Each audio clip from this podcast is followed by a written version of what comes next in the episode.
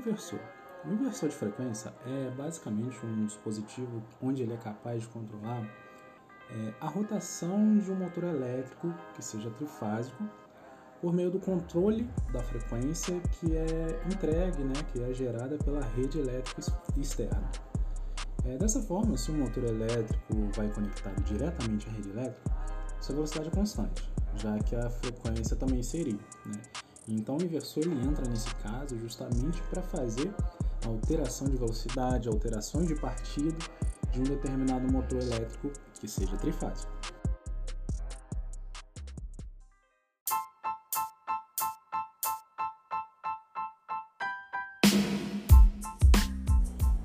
Agora a gente vai falar um pouco sobre o funcionamento do inversor. O que seria, como funcionaria o inversor?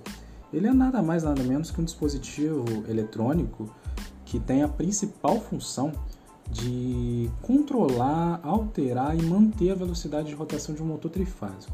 Um bom exemplo disso é aqui do lado na nossa cidade mesmo, na CSN, é, um exemplo simples são as pontes rolantes, é, que geralmente são movimentadas por motores, né?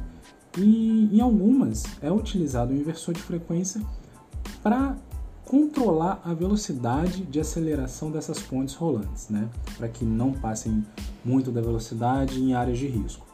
É, ele faz essa, os inversores eles fazem esse controle da, da velocidade, da rotação de um motor pela variação da frequência que envia em seus contatos de saída.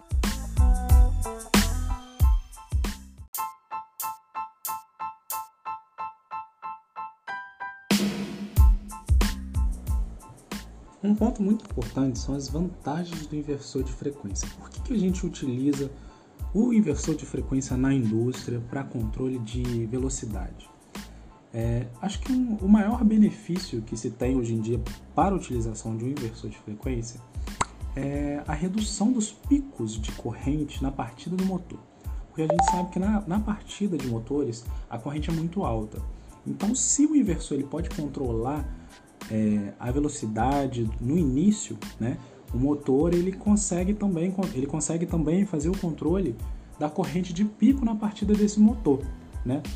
Já o inversor ele consegue limitar a corrente de partida em aproximadamente 1,5 vezes o valor da corrente nominal desse mesmo motor.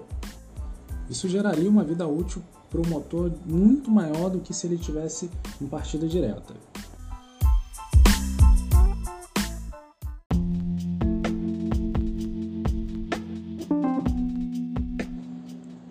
Agora eu vou falar um pouco da divisão do inversor, né? Onde o inversor é dividido geralmente por blocos, né?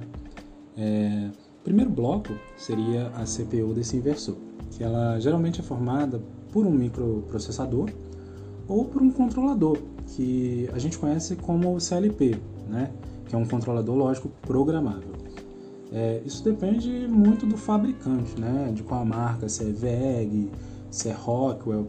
Então depende muito do fabricante para determinação da CPU que ele vai utilizar. Mas de qualquer forma, é, o que entra nesse bloco são os parâmetros e os dados do sistema. É, eles estão armazenados ali numa memória integrada, né, uma memória não volátil, e a CPU armazena, né, armazenaria esses dados e esses parâmetros relativos ao equipamento e também executa as funções vitais para o funcionamento daquele inversor. É, a geração de pulsos né, de disparo através da lógica de um controle ela é gerada pelos IGBTs. Então, quem faz o controle, quem faz o gerenciamento do, do inversor é a própria CPU ou GPU. O segundo bloco é a IHM, né, que é a interface homem-máquina, que muitos conhecem. É nesse dispositivo que a gente tem toda a interação com aquele equipamento, com controle, com a parametrização e eles vêm geralmente são é, por meio de telas, né, ou teclas. Então a IHM ela faz a, é justamente isso, ela faz a interface homem-máquina, ela faz a integração do homem, repassa os comandos do homem para aquela máquina nesses determinados casos. O, o terceiro bloco são as interfaces, né? Na maioria dos inversores, essas interfaces elas podem ser controladas por dois tipos de sinais, basicamente, que são os digitais, né, 0 e 1, um, e os analógicos. É... Essas interfaces são amplamente utilizadas nessa área de automação, justamente por conta do seu benefício em interação com sinais tanto analógicos quanto digitais. No inversor, a aplicação da, além da aplicação da interface analógica, o inversor também possui entradas digitais, é, onde a gente pode fazer a programação dos parâmetros, né, a parametrização do inversor, que selecionaria qual entrada é válida, que seria ou analógica ou digital. O quarto bloco é o bloco de potência, né, onde essa etapa ela é constituída por um circuito retificador, né, que alimenta o circuito da saída do inversor, que seria, no caso, aqueles módulos IGBTs que eu comentei no primeiro bloco.